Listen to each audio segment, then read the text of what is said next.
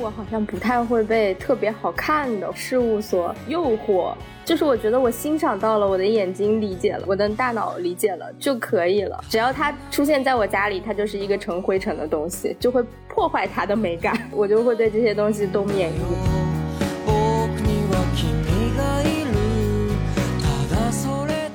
你看，这位丈夫开着车送妻子到了集市，让一些破布头长时间的诱惑着，他的眼睛亮着，脸色发红。当店员为他按上手套纽扣的时候，他的手颤抖着。天哪，就是我呀，就是我。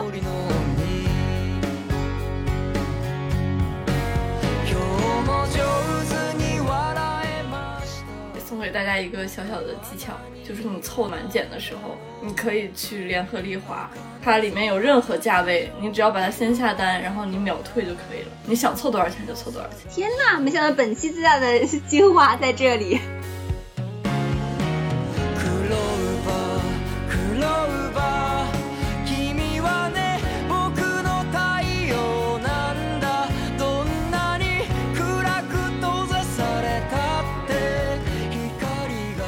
大家好，这里是长点脑子，我是体验和知识付费大冤种小熊，我是恩格尔系数超高的实用主义者二胖，我是人模狗样的伪资产阶级小冉，我是不上班就不怎么花钱的二田。我们是一档四个女性同步阅读观影，在成长路上分享日常的播客，要求进步，长点脑子，只要开心，不长也行。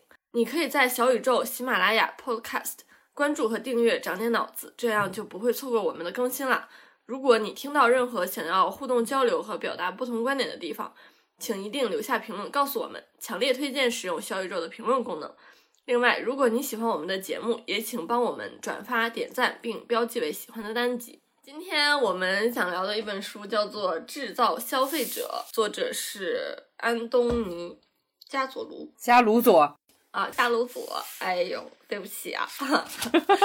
就之所以读这本书呢，是因为我们之前在群里聊到了大家的消费观，感觉是个蛮有意思的话题。作为开场的话，就先问一下大家，你们最近一年花过最值或者最冤枉的一笔钱是什么？主要是受到了什么的影响？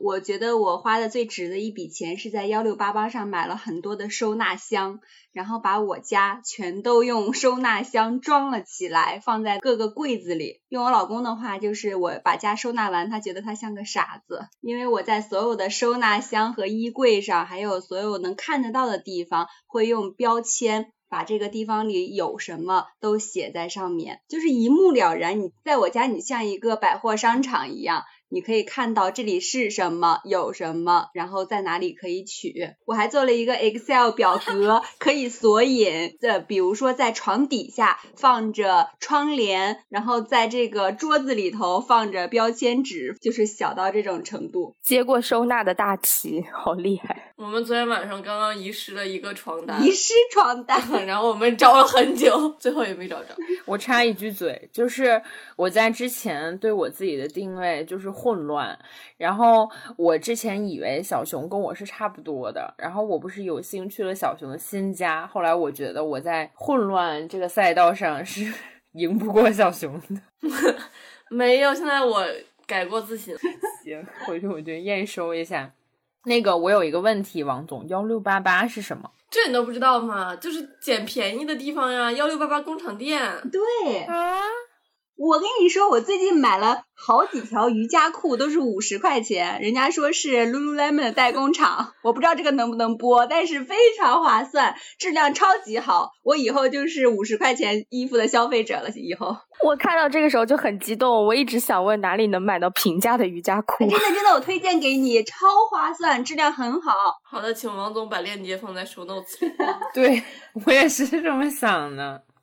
王总，你要说最冤枉的钱吗？可以是我先说，是吗？哦，对对对，都想看王总当大冤种。对，我现在想，我花的最冤枉的一笔钱，可能跟小熊的那个 开头有点像。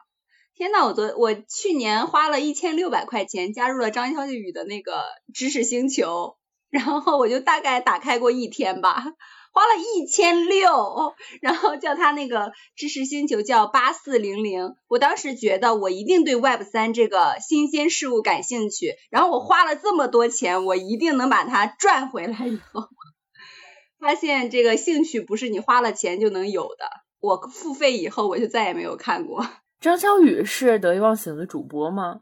对，现在是一个玄学主播。啊，绝！他真的领域非常神奇。嗯，那我说一下我花的最值的一笔钱，应该是就是疫情放开之后，我马上去旅行。有一天可能刷到一个微博，它大概的意思是说你。花在旅行和体验上的钱，不是指你们这种体验啊，大概率不会后悔。我想了一下，真的是因为在放开之前，呃，我印象里的两次出国旅行，尤其是我研究生毕业的时候，我当时跟朋友去马来西亚旅行，虽然只去了十天，我就觉得哇，你感觉好像你这辈子都会存着那个时候的记忆，然后那个时间就被拉的远远比十天要长很多。而且当时我们在当地还交到了一个同龄的在便利店上班的学美术的男孩子。然后，呃，去年那个去泉州跟汕头玩，就会觉得也很放松。然后是可能去年想到的最美好的记忆，所以会觉得花的很值。而且我当时去泉州的时候就觉得，哦，最近老子不赚钱了嘛。但是去了之后，反而接到了一个嗯拍照片的单子，所以相当于我旅行也没怎么花钱，报销了。对对对对对。然后花过最冤枉的一笔钱，我因为就不怎么花钱，所以几乎没怎么花过冤枉钱，我都感觉。我最近一年花过最冤枉的钱吧，就是。哎，我就是很怕被相关人士听到，但是我花了三千块钱报了拳击课，一共十节，我只去了一节。然后那个教练之前每天在微信里问我今天来不来呀，今天来不来呀？然后后来我就假装看不见，然后现在我和我的教练就是假装互相不存在的一个状态。类似的还有什么？就是有个叫暂停实验室，大家知道吧？心理自助的那么一个小程序，上面有各种训练营什么的，就是它有各种系列嘛。然后我基本上每个都买了，花了还不少钱呢。但是后来他每天要打卡什么，我就是持续糊弄，就感觉自己为什么要花钱糊弄自己？就总觉得是或许我某一天还会再把它打开，但是其实也没有。嗯，花的最值的钱就是别花。今年东西什么的买的也挺少的，不需要有最值的，就不花钱是最值。我跟小熊跟二田可以结合一下，我也觉得就是我没有花什么特别的冤枉钱，因为真的太穷了，所以没有什么 可冤枉的。如果要说冤枉的话，其实大概七八年前就是英语机构的学习的课程。我觉得这个可以过会儿展开讲一下，就是因为他会配一个办信用卡的人在旁边。天呐，这真的就是邪恶！就是在你不够的时候，他就说：“哦，我们这里立马可以办一张信用卡哦，你就可以把这个大额的费用给付了。”所以确实是挺吓人的。这种情况一般不出现在赌场吗？哦，追星也还会让你借贷呢，不是人民日报还点名批评了吗？好可怕。就是经过这一次之后，我算是不会再有这种 情况了。不过，因为我在简单心理上课嘛，对，其实那也是二一年、二二年都付了挺多钱出去，嗯，整体来说还是挺值的。所以，其实我会觉得这个冤枉吧，倒也不能完全怪人家，主要还是怪自己没想清楚，怪自己太上进。朋友们，现在十五分钟，我们提了两个心理类机构，一个知识付费类机构。还有一个知名博主哦，还有两项运动，对，瑜伽和拳击，绝了。那个刚才二胖说话的时候，我就想说，那王总听了岂不是很绝望？我省钱唯一的办法就是没有钱。我很复杂，我现在心情。那我们现在就进入正题。呃，这期我们共读的书叫做《制造消费者》，这本书主要是讲了消费主义商业文化的诞生和发展。呃，并且成为现代生活中心的这样一个过程，看完大家有什么感觉？我觉得就是一直在遭到批评、被针对、被针对可还行。我们就先聊一下，大家觉得自己看到哪里的时候非常明确的觉得就是在骂自己。王总先说吗？好，我跟小熊的感觉一样，我就觉得这本书要偷偷关起门来看，就是他，哎，他写的也太犀利了。我觉得有很多的时候都是在说，你花钱你是人吗？你花钱你你你有脑子吗？嗯，我分享一些我觉得很细节的，就是骂我骂的最狠的点，大家会对消费主义用这种性的方式来进行讽刺吧，但我觉得写的还蛮形象的。我念一下原文，他说：“你看，这位丈夫开着车送妻子到了集市，让一些破布头长时间的诱惑着、掌控着他。他因为各种引人入胜的小玩意儿流连忘返，掏空了钱包。他的眼睛亮着，脸色发红。当店员为他按上手套纽扣的时候，他的手颤抖着。天哪，就是我呀，就是我！我觉得我被人偷窥了。”在我买衣服的时候，我真的就是这种心情。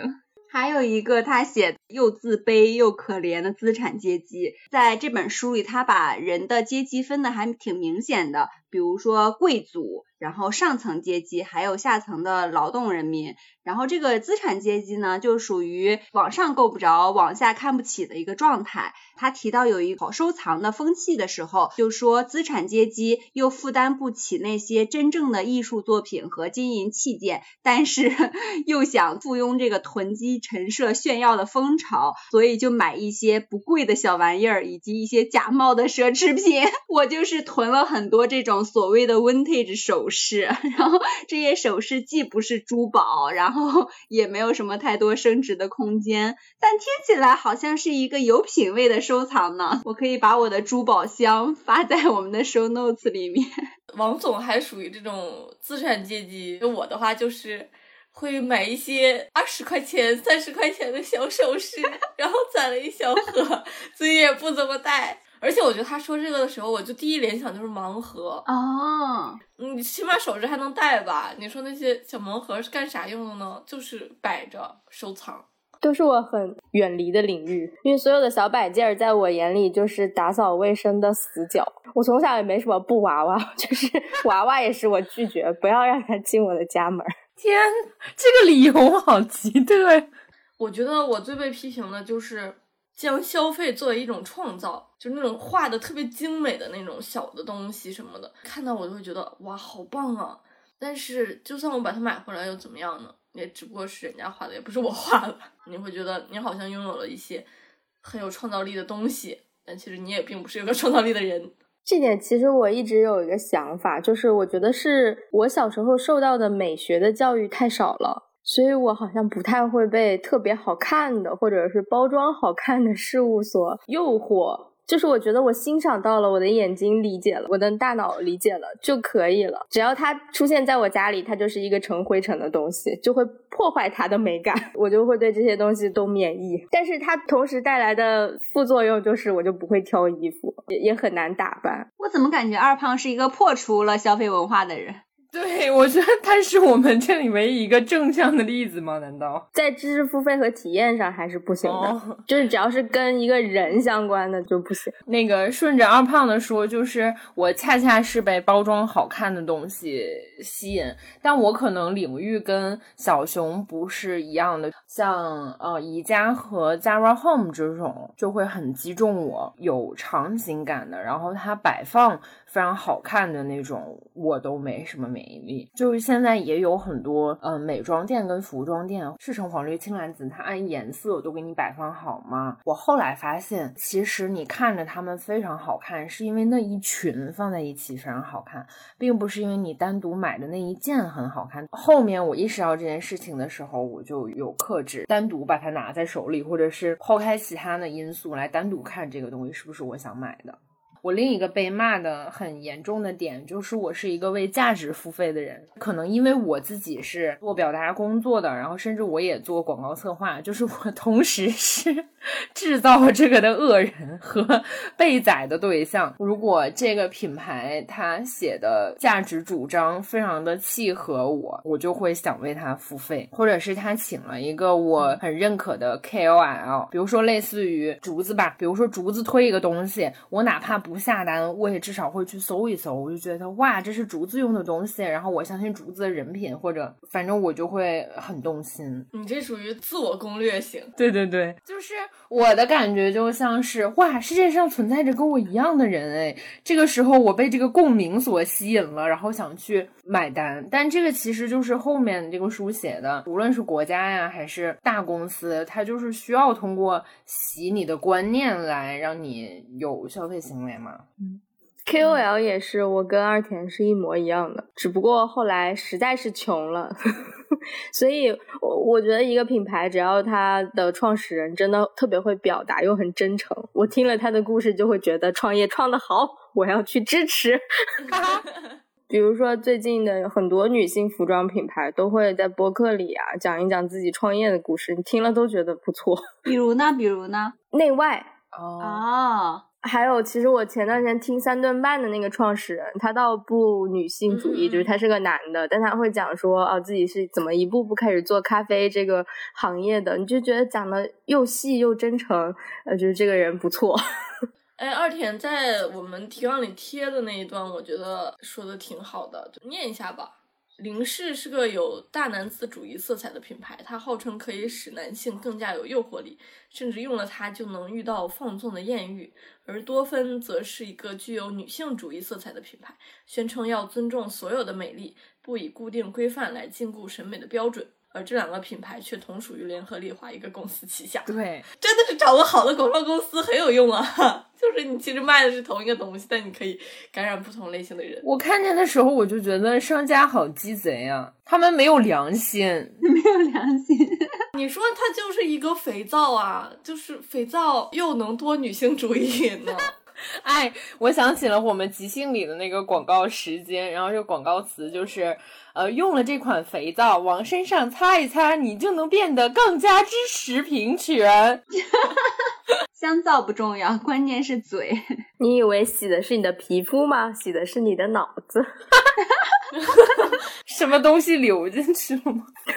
我有一个很震惊的点，也是一个很私人的点，就是我发现杂志 magazine 这个词，它的词源是商店，然后我就被击中了，是因为比如说作为一个 作者而言，如果你给纸质的杂志供稿，尤其是我还有这样的情节的话，你会觉得哇，这很厉害。但按照这个书里写的，就是杂志不就是个售货店吗？我觉得它瞬间就就没有了。哦，杂志是人文领域的。很高端的东西，因为大家提到，比如说谁谁去拍了那个杂志封面，你都会觉得另眼相看的那种。不知道是被什么一步步洗脑成这样。而且有的商家会自己去出一本杂志，欧莱雅出了一本杂志叫《你的美丽》。我之前以为是杂志活不下去，所以才引入了很多广告。现在是 杂志就是为了广告而生，顺便加了一些内容。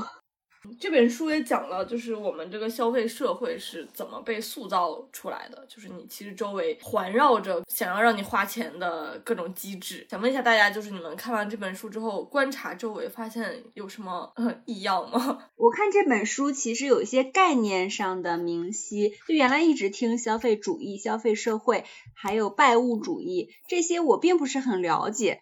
但他这里面提的一些概念，我觉得解答了我的一些疑惑。他提到拜物，就是因为生产跟消费分开了，嗯，是因为消费者原来是自给自足，自己生产了商品，就很难对它产生崇拜嘛。但是现在有了工厂，有了供应链，有了百货商场之后，消费者就完全不了解商品的生产过程，所以就不了解它的成本啊、构造，包括后面的一些劳动力和困难，所以用一种虚幻的方式去理解它们，而且。中间有很多品牌呀，或者是这种 KOL 会给它赋予一种意义，奇妙的东西，呃，变成了大家幻想的东西，才会产生拜物。所以我现在在看周围的时候，我会再想一想，如果我买一件衣服，那这个衣服是在哪里生产出来的？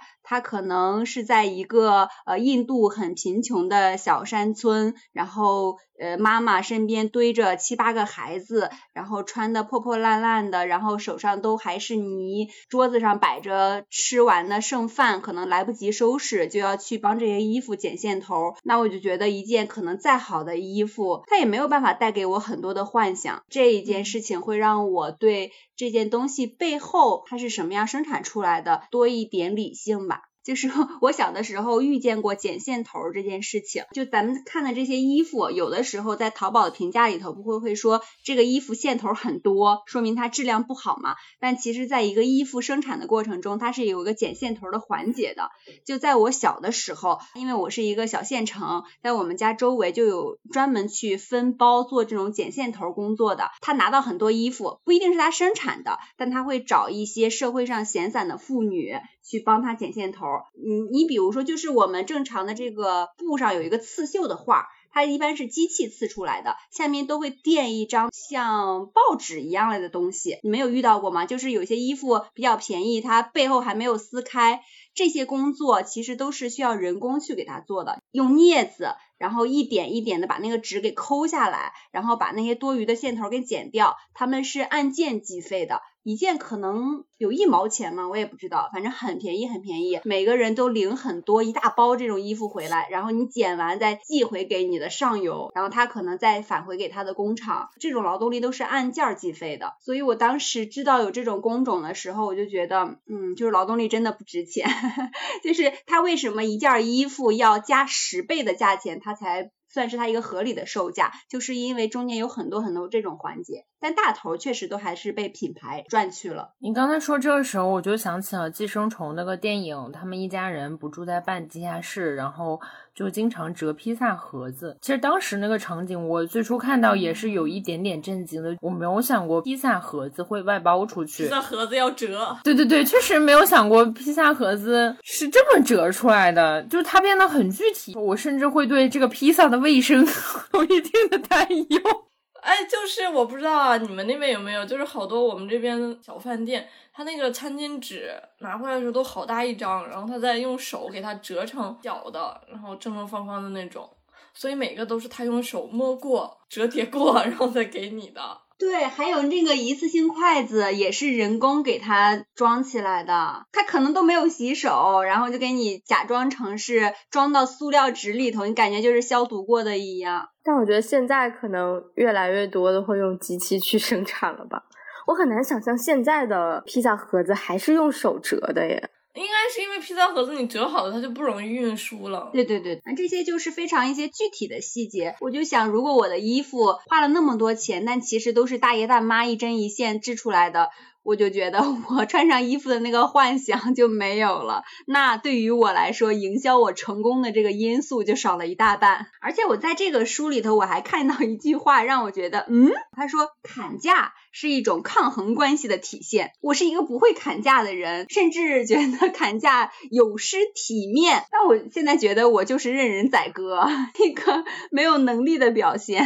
但是砍价这点就很矛盾，是因为我从小就感觉。好像百货商店定价是那样的就不能砍，但是我们去菜市场买菜的话，人家师傅那个大姨给你抹个零是很正常的。或者我去那种批发市场买过衣服的话，我也会跟他砍价。我感觉是因为百货商场直接是人面对物，就觉得你跟谁砍。我会想到刚有电子支付的时候，这抹零头就变成了很老一辈的做法。然后现在其实如果真的是十七块七，你也会不好意思说“我付你十七块”，你就会认真的把那个七毛付出去。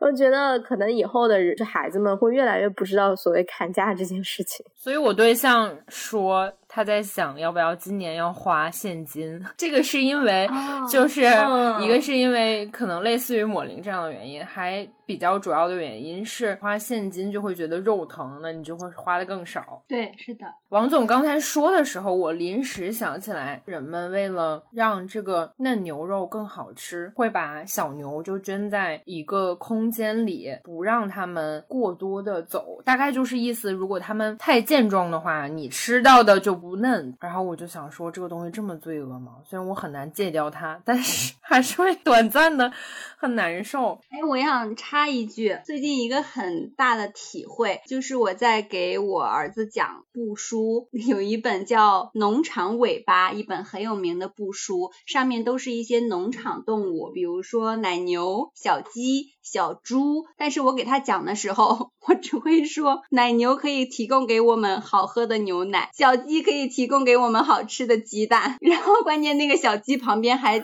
围着一群小鸡仔，然后，哎呀，我现在对于孩子的教育只能是他带给人什么便利。我跟你讲，我觉得我是人嘛，我就给小孩灌输这种 毒恶的思想嘛，但我也讲不出什么花花来，我就觉得。你可以换个思路，把他们都变成小朋友的玩伴。我一直觉得很可惜，就是因为在欧美很多国家，就是他们对动物天然是更亲近的，然后甚至有家里会养蜥蜴，就是鳄鱼这种东西。你可以说。比如说，我们将来可以买一只小鸡，你跟它玩，就让它把所有小动物当成人类的伙伴，这样不就好了？我觉得好伪善呀！这本书叫做《农场里的动物》，农场是干啥的？你说小鸡是我们的朋友，我们下一顿就吃它。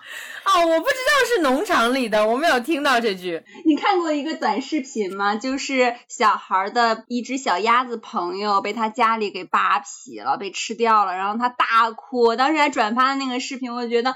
好心痛啊！就是，哎，他建立了友情之后，再遇到这样的真相，他会更难接受。好了，好了，我们回到消费主义啊，不要岔题到 动物保护主义这种大话题上来了。就是里面讲到消费变成体验的过程，比如说淘宝、小红书，我感觉就是一个百货大楼。我是听一个播客里面说吧，就是就是阿里的话也是发现了这针对性的去把它设置的如何让你更愿意持续的刷它。即便你不买东西，我经常是会没有什么要买的东西，然后刷刷刷之后觉得，哎，这个也不错。然后哎，那个也不错。然后这次可能不会买，但是长而久之，你最后可能就会把它买下来。这个让我想到，就是支付宝里面不是有各种各样的小游戏吗？我一开始是因为它可能跟公益有一点关系，然后比如说蚂蚁森林，我想去种树。但后来就比如说越来越多，你会发现，你你积攒那个能量的过程，很多就是开始影响到，呃，他们希望流量去到哪里，然后其中很多一部分就是在刷淘宝商品，一次两次你可。能都无所谓，但是天天刷，天天刷，你总有一天会发现，哦，这个东西我可能有点想买，然后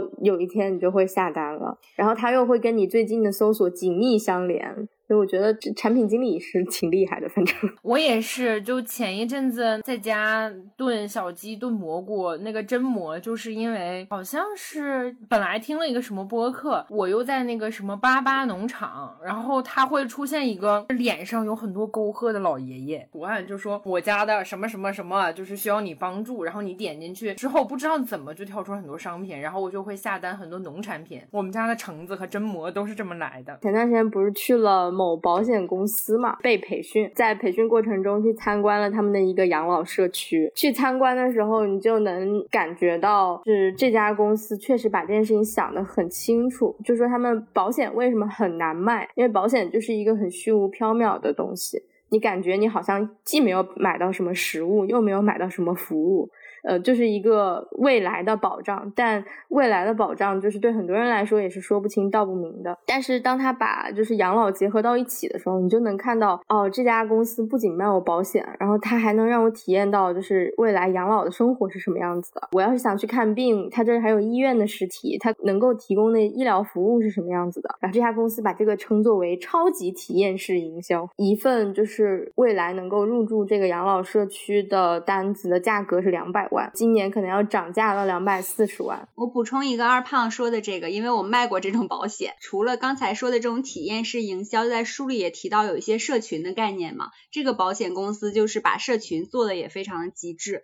他会在卖的时候告诉你，这里面住的都是北大清华退休的老师。你进到这个养老社区，你不是光享有服务，你加入了一个高端老年社群。那个老师讲了一件事情，说啊，我们现在排人数前三的这个校友群啊，这个事情就被某学校的一个老人知道的时候说。那不行，那我们学校要迎头赶上。于是那个人就 把自己的一堆校友邀请到这里来看房子，然后说我们都要住进来，然后让这里的我们的校友群变成第一大，已经变成用户自发营销了，真牛啊！真的是。你们刚才说的时候，我其实心里。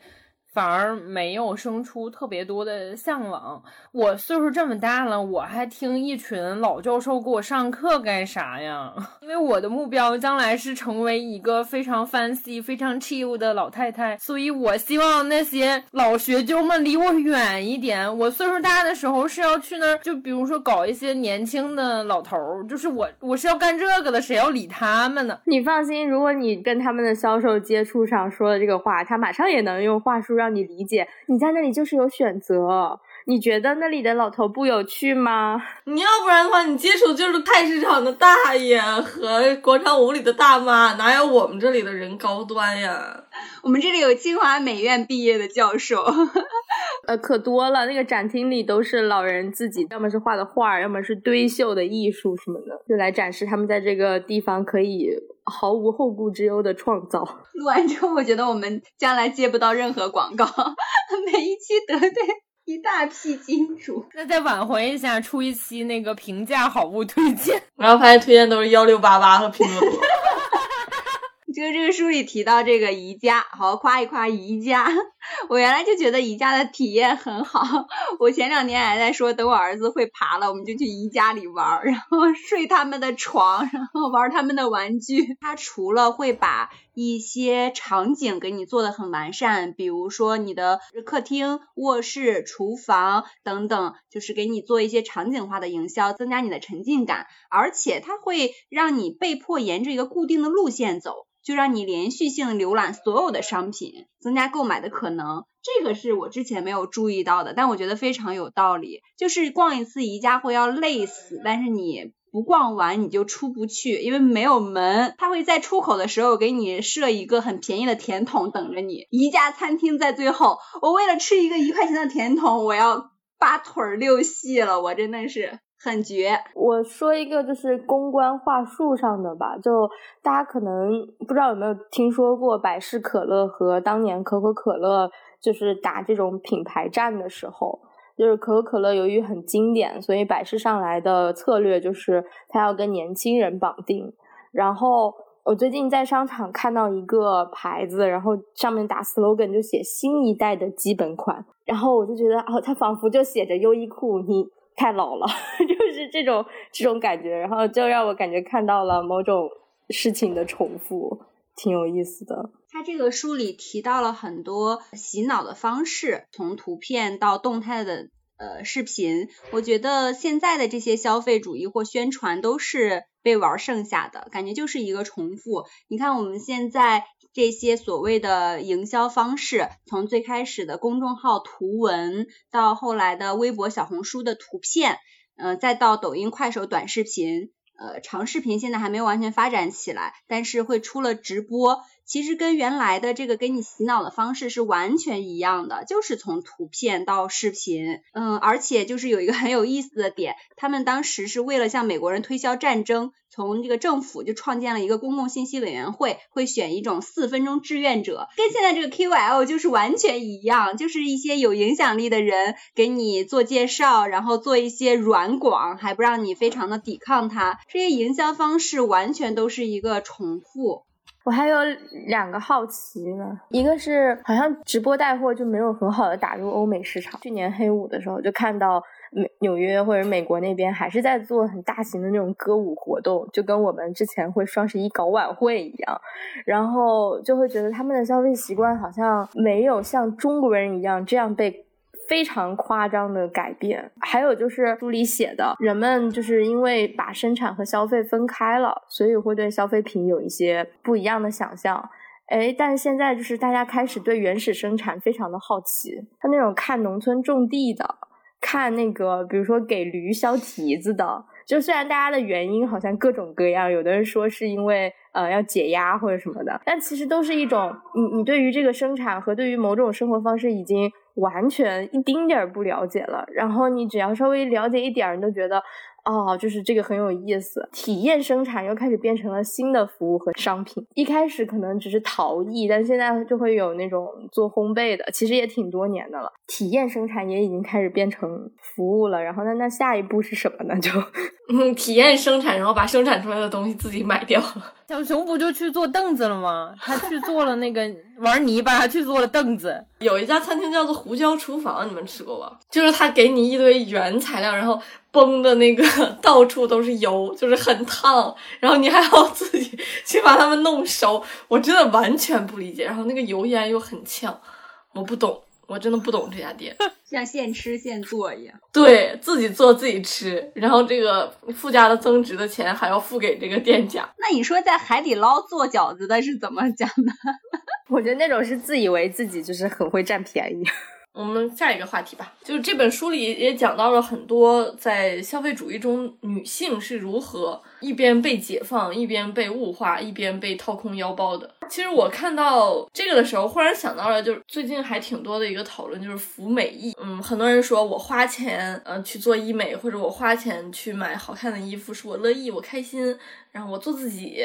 这本书里就告诉你，其实没有这回事，其实你只是做了商家想让你做的那个自己。对啊，就是被焦虑收买了嘛。完了，这不就是我吗？最近生了孩子，就是非常的憔悴。我就想等我断了奶之后，我就要立马去做医美。刚才你在说第一句话的时候，想说那医美真的是有用啊。你在说第二句话的时候，我就觉得是我想符合。大众认为的那个好看哦，好累啊！天呐，比带孩子还累。就是 为什么这件事情它没有一个答案，然后就是你你不管怎么想，感觉都是在这个消费主义的圈子里给你堵得死死的。我好奇，王总你。就是想动哪里，或者是你动过哪里，为了达到一个什么样的效果呢？因为说实话，在我们看来，你没有什么不好。我跟你说，我我这个医美踩的坑啊！我，你仔细看我脸上的话，我脸上是有一些坑坑洼洼的点的，还有包括我这里有一个伤口，就是有一个疤。这个是在我一八年换工作的时候，我去做了一个肉毒杆菌的注射。当时我想动的点就是，我想我的额头上皱纹少一点，鱼尾纹少一点，然后我的下巴小一点，这些在商家看来都是可以通过注射肉毒杆菌来实现的。然后我就都弄了，结果一整个大感染，是叫结核分支杆菌感染，是一种真菌感染。当时在我脸上切了一块下来，做了活检，才发现是这种感染。因为在这之前，我已经每周去医院。就是通过穿刺把里面的脓挤出来，不然它那个已经都快恶化了，我就满脸是包。我是一个为了美去做医美的人，然后一整个大毁容。我当时好歹保留了一点理智，我去医院做了处理，然后就吃了半年的抗结核药，然后慢慢的好了。但是它因为有脓，所以这个地方就是相当于空了一点，就是凹下去了一点，所以我脸上看整体还是不是很平整的。那为什么你后来还会想去做呢？哦，你是不是后来还做了？对，后来我就是又被朋友推荐，但是这次推荐呢是去了一个正规的机构，然后去做了水光针。但是效果真的很好，而且维持效果维持了有半年，快一年。然后费用的话不是特别贵，可能一次一千多块钱。然后做了三次，每次间隔大概一两个月吧。原来的痘都没了，然后皮肤也变得很光滑、很水润。所以我这一次还想再去那家做。但是其实做什么我并没有想好，我也没有嗯清楚的认知到，就是我现在改善什么能够让我看起来好一点。没事的，这个人家一定会帮你想好的。你消费这个东西吧，你有的时候不是为了解决一个需求去的，就是为了你心理上我要对自己好一点。之前有一句话特别安慰到我，然后我就想问你有没有听说过，就日本那个已经去世的国宝级的女演员叫树木希林，然后她说啊，我的皱纹那可是我好不容易长出来的。王总露出了一种嗯的笑容。嗯，这句话我听过。就是他在我理性的时候可以安慰到我，他在我上头的时候安慰不到我。那我想问，就是是因为你觉得自己还不够美吗？我这里在毅力镜。这人这个东西就是很贱，就是他会做很多的微操，让你觉得你你在做一些努力。打个不合适的类比，就是你在买一些知识付费的时候，就好像说我买了东西好像就能进步一点。那我做一点这种对脸上的努力，我的脸就能好看一点。人总想做些什么。哎，说到这个知识付费啊，因为现在流行很多这种，你加入我的付费社群，我可以帮助你增加你的理财技能，然后让你变得更接近财富自由。我那天看有一个人发了一个朋友圈，我觉得特别的精辟。这个就是像我们小时候上辅导班一样。你小时候上辅导班学数学、学语文，你长大了上辅导班学理财、学写作，你好像进了辅导班你就能会一样，其实并不会。你上了财富自由的辅导班，你并不会财富自由，我觉得这个是肯定的。唉，一声叹息。说到这个女性消费者是在一方面解放，一方面就是又被物化嘛。就是书里头有句话是，现代女性消费者是在解放女性的伪装下诞生的。现在小红书上流行很多教女性穿衣打扮的，原来流行好嫁风，这是完全的一种物化。就是你要穿针织连衣裙，你要穿符合男性审美、看起来又纯又欲的这种风格。现在不是了，现在流行老钱风，现在流行知识分子风。老钱风是什么？？The old money。我们刚才不是提到了资产阶级被贵族鄙视吗？贵族就是那些老钱 old money 的阶级，他们可能大概的意思就是穿一些纯色的，然后针织的。休闲的，不要穿的一些什么很 S 呀，很花里胡哨呀，就像我日常的穿搭风格一样，就是穿老钱风。这个东西让我觉得很莫名其妙，就是我花二百块钱，我就要穿成像有两个亿继承下来的资产一样。这个钱是你自己赚的还不行哦，你一定要是有爷爷给你继承下来才行。还有知识分子风，我可能一年书看不到几本，我都在刷小红书，然后让小红书教我怎么样穿的像个知识分子，我就觉得很搞笑。我还想起，就是这个书里说，在早些年，可能一二百年前，他们有那个随意女孩，特意要把头发剪短，然后要烫发，然后要穿的，呃，所谓的 chill 一点。他那个书里不是附上一个图片嘛，然后我就看到有一个评论是说，这在我们现在也就太乖了吧。啊，对，我觉得随意女孩过于刻意了吧，好多操作步骤啊，才能变成一个随意女孩。我不是什么也不干就很随意了吗？你看她那个波浪夹的，我觉得没有半个小时下不来。对呀，最近不是那个《狂飙》里面那个陈淑婷嘛，然后就是特别有气场，就是个迷思，为什么女的一定要是那样才是有气场的？我想不到第二种方式，不画一个红嘴唇，然后穿一个高跟鞋和一个大风衣的话，你就无法成为一个有力量的女性。你比如说你你要复仇了，你一定要这样穿。你要去教训别人了，你也要这样穿；商界精英，你也要这么穿；甚至你要去打人了，你是个超级英雄了，你也要这样穿。你这样不是很费时间吗？就是你要花很多精力去把自己弄成这样，再去干你要干的事情啊。这好像是从美少女战士开始给我们塑造的那种又美又有力量，然后它要结合在一起，让你很难想象一个素颜但很有力量的形象。刚说的时候，我想到了。一个很牛逼的例子就是赵婷，她在领奥斯卡的时候，她就是纯素颜，就《无依之地》的那个导演。她当时是唯一全场没有穿晚礼服，然后纯素颜的女性。我当时就想，我操，太牛逼了！虽然我自称是一个就是很放松的人吧，但我幻想自己到那个场景，我是绝对不敢或者不会允许我自己那么做的。关键还是会有舆论说，啊，那你这个是不尊重，因为就是这个场合，就你要有 dress code。我也在这点上觉得很艰难。所有的新的品牌，就是无论他怎么说，他也是希望。女生变得很轻松，但它其实都是一解构了之前的那一套东西，但其实又建构了一个新的所谓生活方式或者形象。其实你永远也不知道什么叫做自己，就变成做自己就是一种新政，自己心里知道就行了，别人说啥你就不要去想了。那这就是所谓强大吧？我觉得现实根本不是这样的。就你想想吧，你身边的女领导，有气场的人，让你立马就能去干活的人，就是很朴素的呀。哪有穿的像对安迪一样的，穿着精致的套装，一开口有气场就是有气场，懂这个东西他就是懂。你能够稍微从图片里头收一收心，看一看现实，想想你真实的生活的话，你会发现所谓的气场不需要这些穿的东西。嗯。我有一个很矛盾的点，我很喜欢看到老电影里那些 fancy 的女明星抽烟，但是我现实生活中完全不抽烟，也并不喜欢男性或者女性抽烟。但是就是那些姐姐抽烟的时候，我就心想，我操，好性感。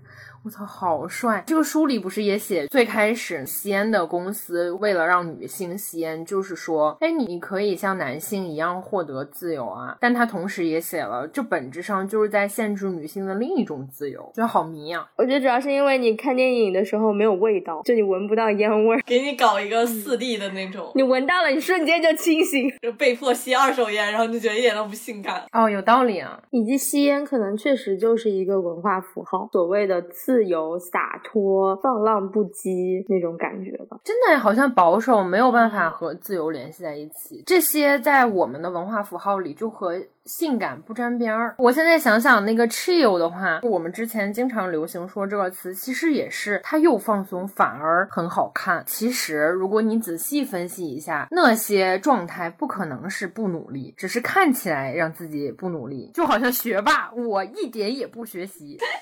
哎呀。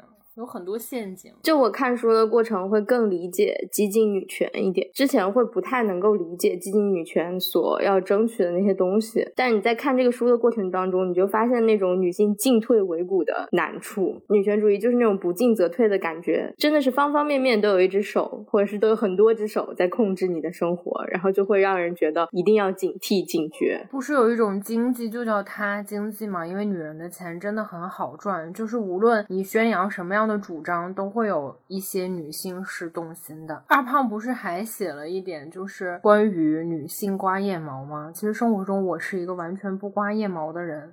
但是我为数不多的几次刮腋毛，这都是为了穿很 sexy 的裙子。影视剧里有很多男的肌肉男，为了亮身材，他会有意无意的能露出这个腋毛，但是并不会有人说咦好恶心。但是社交媒体上，你看不到任何一个女明星是有腋毛的。我只会在有一些服装品牌看到腋毛自由这种说法。但是我觉得对我来讲，如果我想穿一个小吊带裙出去，我是滋着腋毛的话，我确实会有心理负担。但是我想很想克服这一点，因为我觉得这一定是我被灌输了什么有毒的东西。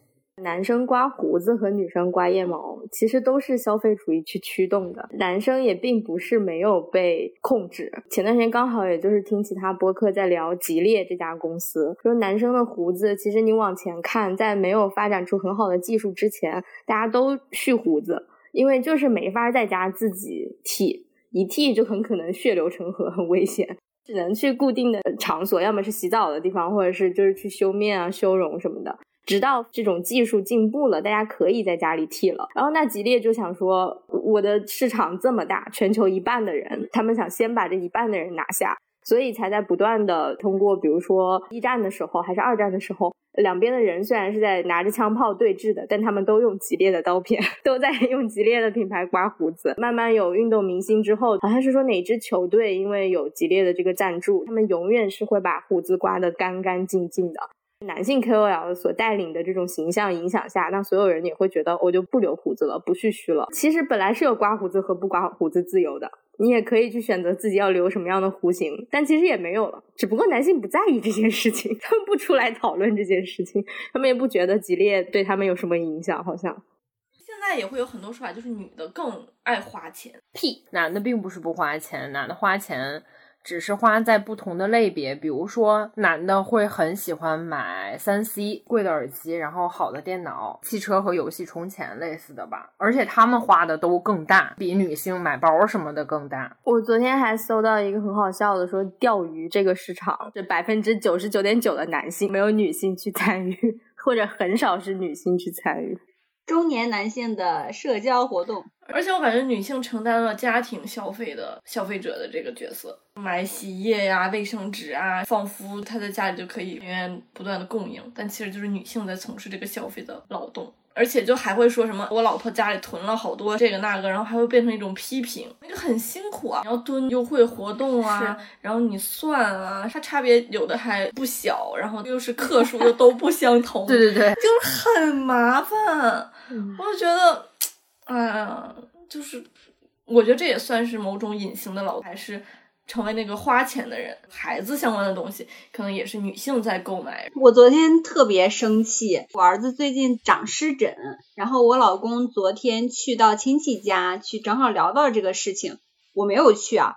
然后我中间就突然收到一条微信，我那个亲戚给我发来一条治湿疹的药，我大概猜到是怎么回事儿，但是我想我老公不是在那边吗？为什么我会收到这个药？然后我老公回来以后跟我说，说那个亲戚说啊，你不用管了，我直接发给你老婆。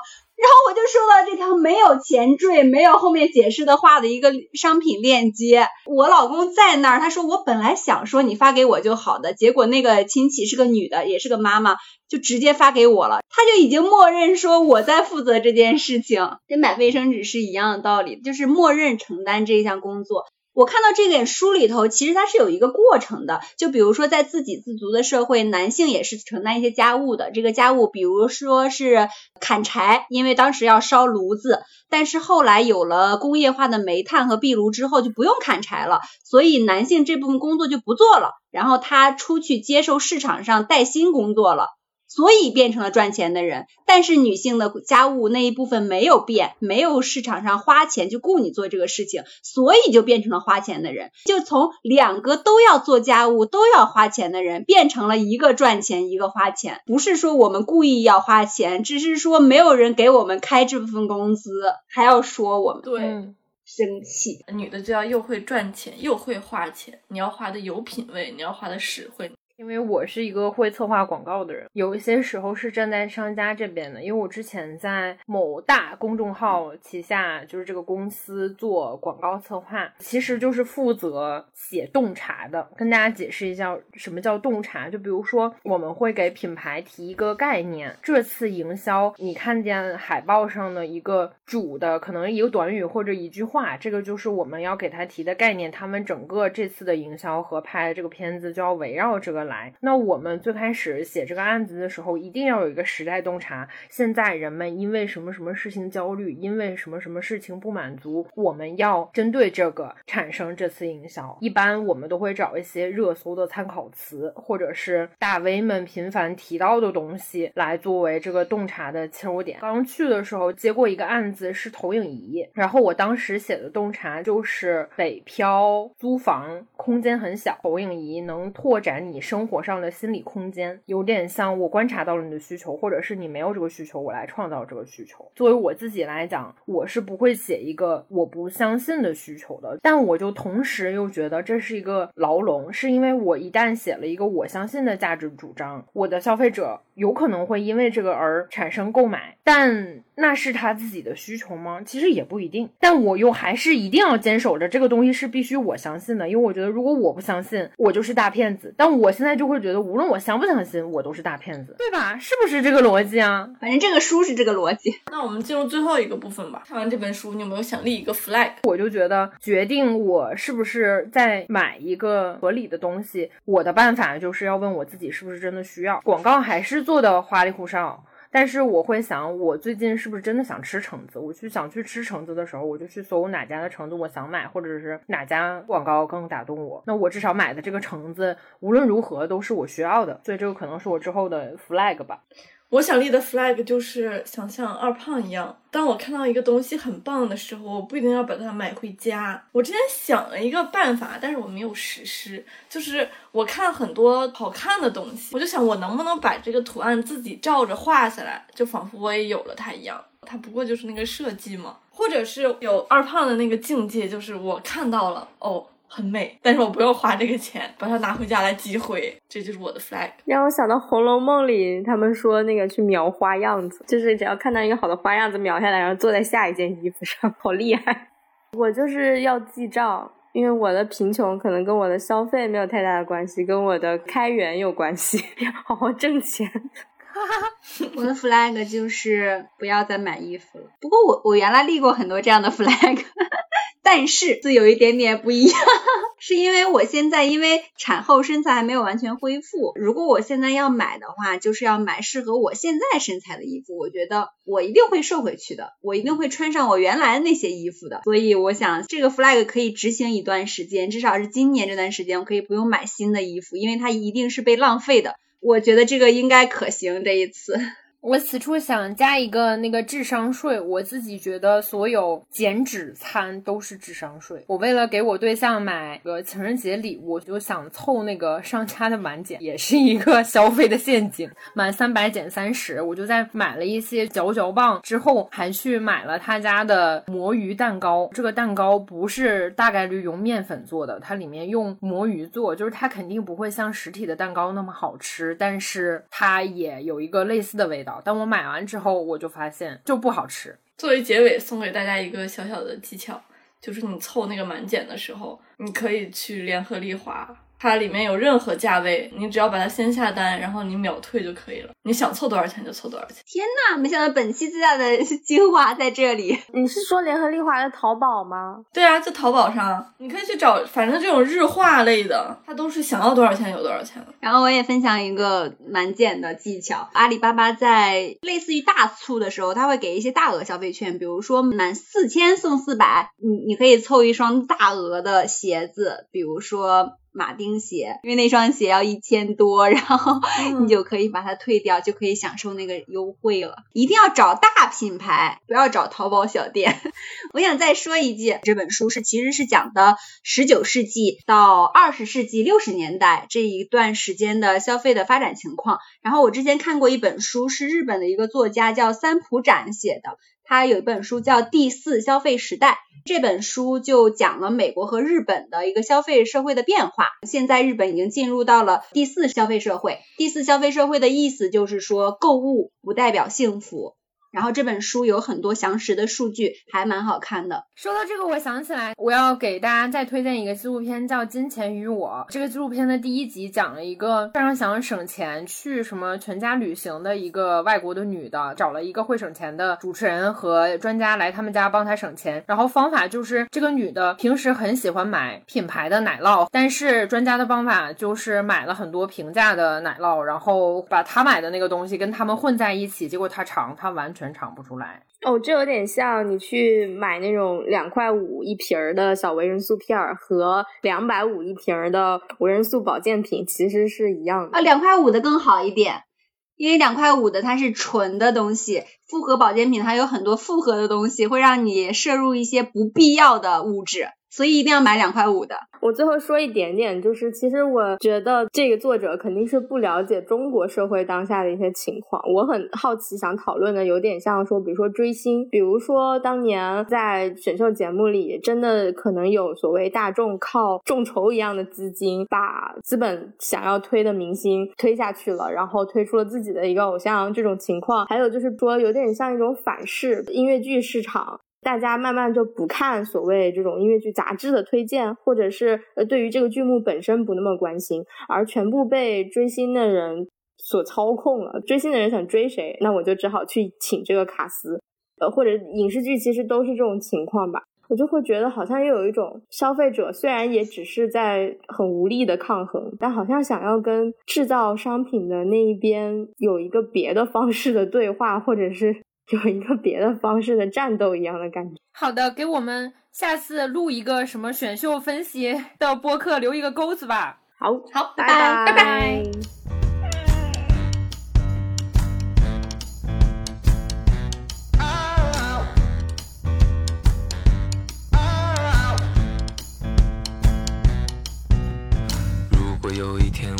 很有钱我的第一选择不是去环游世界，躺在世界上最大最软的沙发里，吃了就睡，醒了再吃，先过一年。如果有一天我变得很有钱，就可以把所有人都留在我身边，每天快快乐乐吃吃喝喝聊聊天，不用担心关于明天或离别。变有钱我变